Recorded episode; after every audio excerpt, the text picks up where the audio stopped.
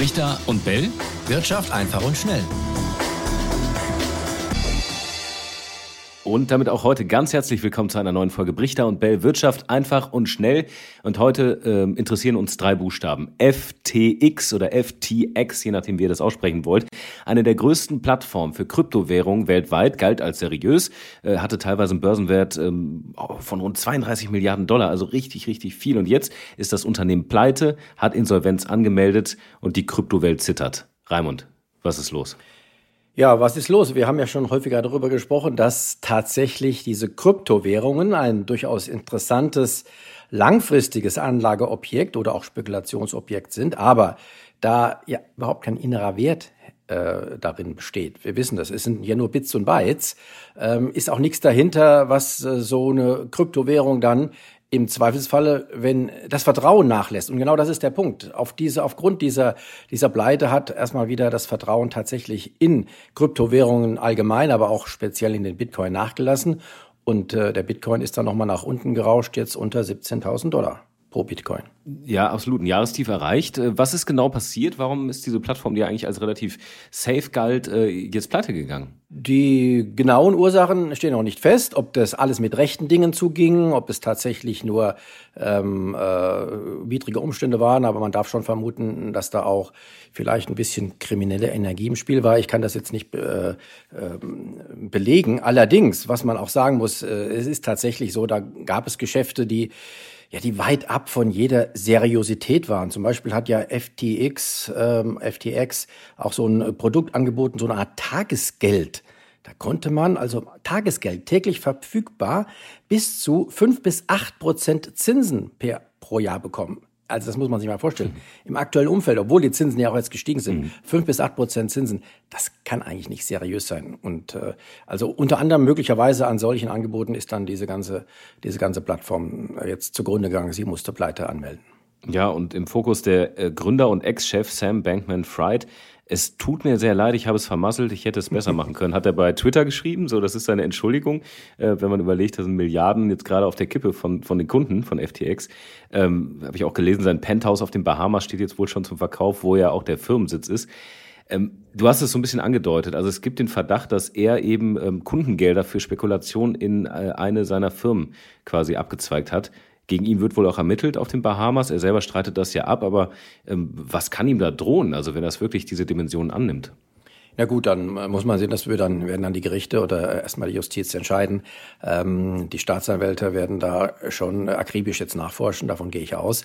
Und äh, ja, wenn es dann tatsächlich sich erhärtet, diese Vorwürfe, dann wird er vor Gericht gestellt und möglicherweise auch abgeurteilt. Aber das kann Jahre dauern und solange hat jetzt auch äh, der Bitcoin oder haben die anderen Kryptowährungen keine Zeit. Das heißt, ähm, das muss man jetzt relativ rasch abhaken. Und man muss auch sagen, insgesamt die Kapitalmärkte, die Finanzmärkte haben es sogar abgehakt. Denn obwohl Bitcoin und Co. jetzt so nach unten gerauscht sind, jetzt nochmal besonders nach, nach diesen Meldungen, hat sich das an den anderen Finanzmärkten ja gar nicht bemerkbar gemacht. Und das war ja auch die Furcht, dass es dann so eine Art ähm, äh, Schneeballeffekt geben kann, äh, wenn die, wenn, oder Dominoeffekt, wenn, äh, wenn der eine Markt umkippt, der andere auch. Das ist jetzt nicht der Fall gewesen. Das ist eigentlich ein positives Zeichen, zeigt aber vermutlich auch, dass Bitcoin trotz aller ja, aller Presse, die äh, diese Währung hat und hatte in den letzten Jahren, ja schon fast jetzt Jahrzehnten, ähm, doch möglicherweise nicht die ganz, ganz große Bedeutung hat, die ihr viele beimessen wollten. Mhm. Wobei da gab es ja auch die äh, diversen äh, Wiederauferstehungen des Bitcoin. Also da äh, haben wir auch schon öfter darüber geredet. Wer weiß, wo der dann in einem Jahr wieder steht, je nachdem, was jetzt äh, in den kommenden Tagen und Wochen noch so bei rauskommt. Aber es gab ja, du hast es gesagt, diese Sorge, dass eben auch andere Märkte, äh, die Finanzmärkte davon tangiert werden, eben von dieser Kryptomeldung, dass womöglich Banken oder Unternehmen, die da irgendwie auch involviert waren, dass die jetzt Probleme bekommen. Also könnte das wohl äh, dann womöglich auf so einer, so einer etwas kleineren Ebene schon äh, zu Verwerfungen führen, auch mit Unternehmen, die die jetzt primär erstmal nichts mit Kryptos zu tun haben, aber jetzt keine große Welle machen. Das ist so dein Eindruck, richtig?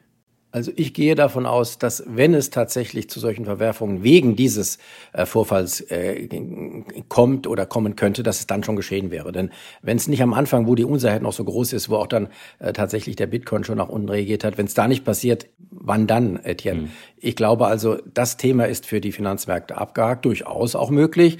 Ähm, die Kryptowährungen und vor allen Dingen auch der Bitcoin hängen ja von Spekulation ab, durchaus auch möglich, dass das jetzt so eine Art erstmal psychologischer Tiefpunkt war, auch, auch für, die, äh, für den Kurs insgesamt und dass der sich jetzt erstmal weiter erholen wird. Und es ist ja auch nicht das erste Mal, dass sowas passiert. Im Juli war das US-amerikanische äh, Kryptounternehmen Celsius dran, da gab es da einen Bankrott, ähm, hat das Ganze auch schon so richtig durchgewirbelt, die Kryptoszene. Ähm, der Digitalverband Bitkom sagt zum Beispiel, die Auswirkungen aber jetzt von dieser FTX-Pleite, die sind noch gar nicht absehbar. Ähm, Image-Schaden ist, glaube ich, klar. Ich meine, wir sehen es ja auch in Zahlen, der Bitcoin, wie gesagt, auf dem Jahrestief. Glaubst du denn, dass das nachhaltig das Vertrauen äh, bei Anlegern verspielt oder sind die, die in Bitcoin und Co. investieren, ohnehin sowas von überzeugt von diesen äh, Produkten, dass sie sagen, ja, das ist mir doch Wurst, das ist jetzt hier ein super Einstiegszeitraum für mich? Also viele von denen bestimmt.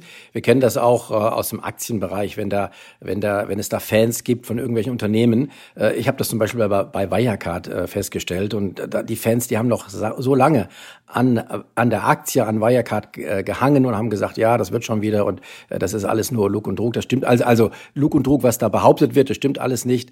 Und dann kam es doch raus. Also klar, solche Fans gibt es. Äh, die werden auch dem Bitcoin und den anderen Kryptowährungen die Treue halten.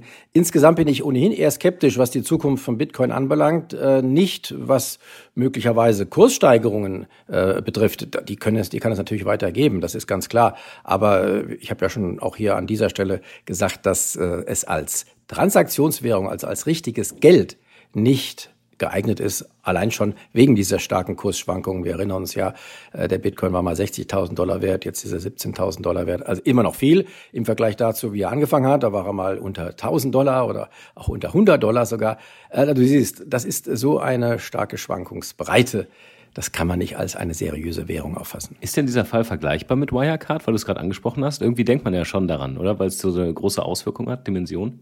Ja, noch kann man das nicht behaupten, weil mhm. eben noch nichts feststeht. Aber das werden eben dann die Untersuchungen zeigen, wenn es tatsächlich äh, Fehlverhalten, nicht nur äh, Fehlverhalten, möglicherweise Irrtümer oder sowas gab, sondern auch bewusstes, äh, betrügerisches Verhalten, dann könnte man das durchaus vergleichen, ja weil du es gerade angesprochen hast, der Digitalwährung als, ähm, als Währung an sich oder, oder Kryptogeld als Währung. Äh, was ist mit dem Digi-Euro eigentlich? Da haben wir auch schon ein paar Mal drüber gesprochen. Gab es da jetzt eigentlich nochmal irgendwas Neues?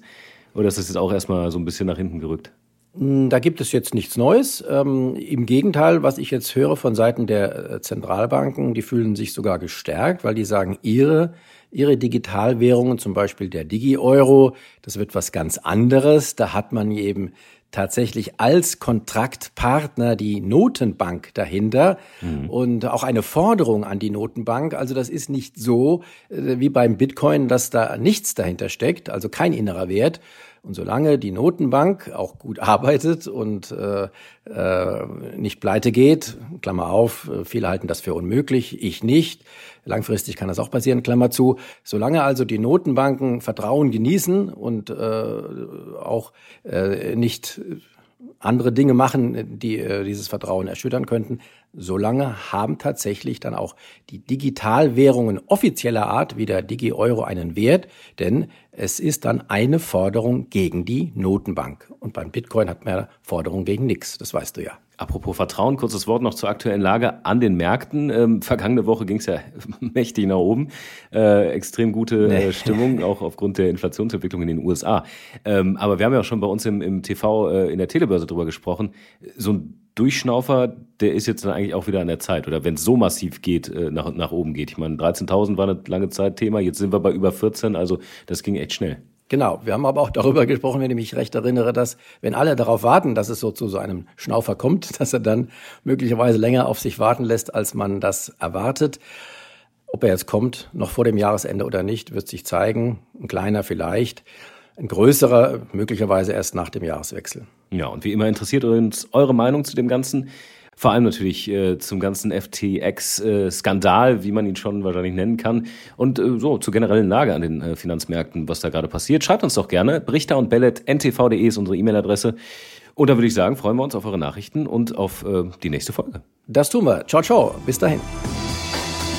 Brichter und Bell. Wirtschaft einfach und schnell. Dieser Podcast ist eine Produktion der Audio Alliance.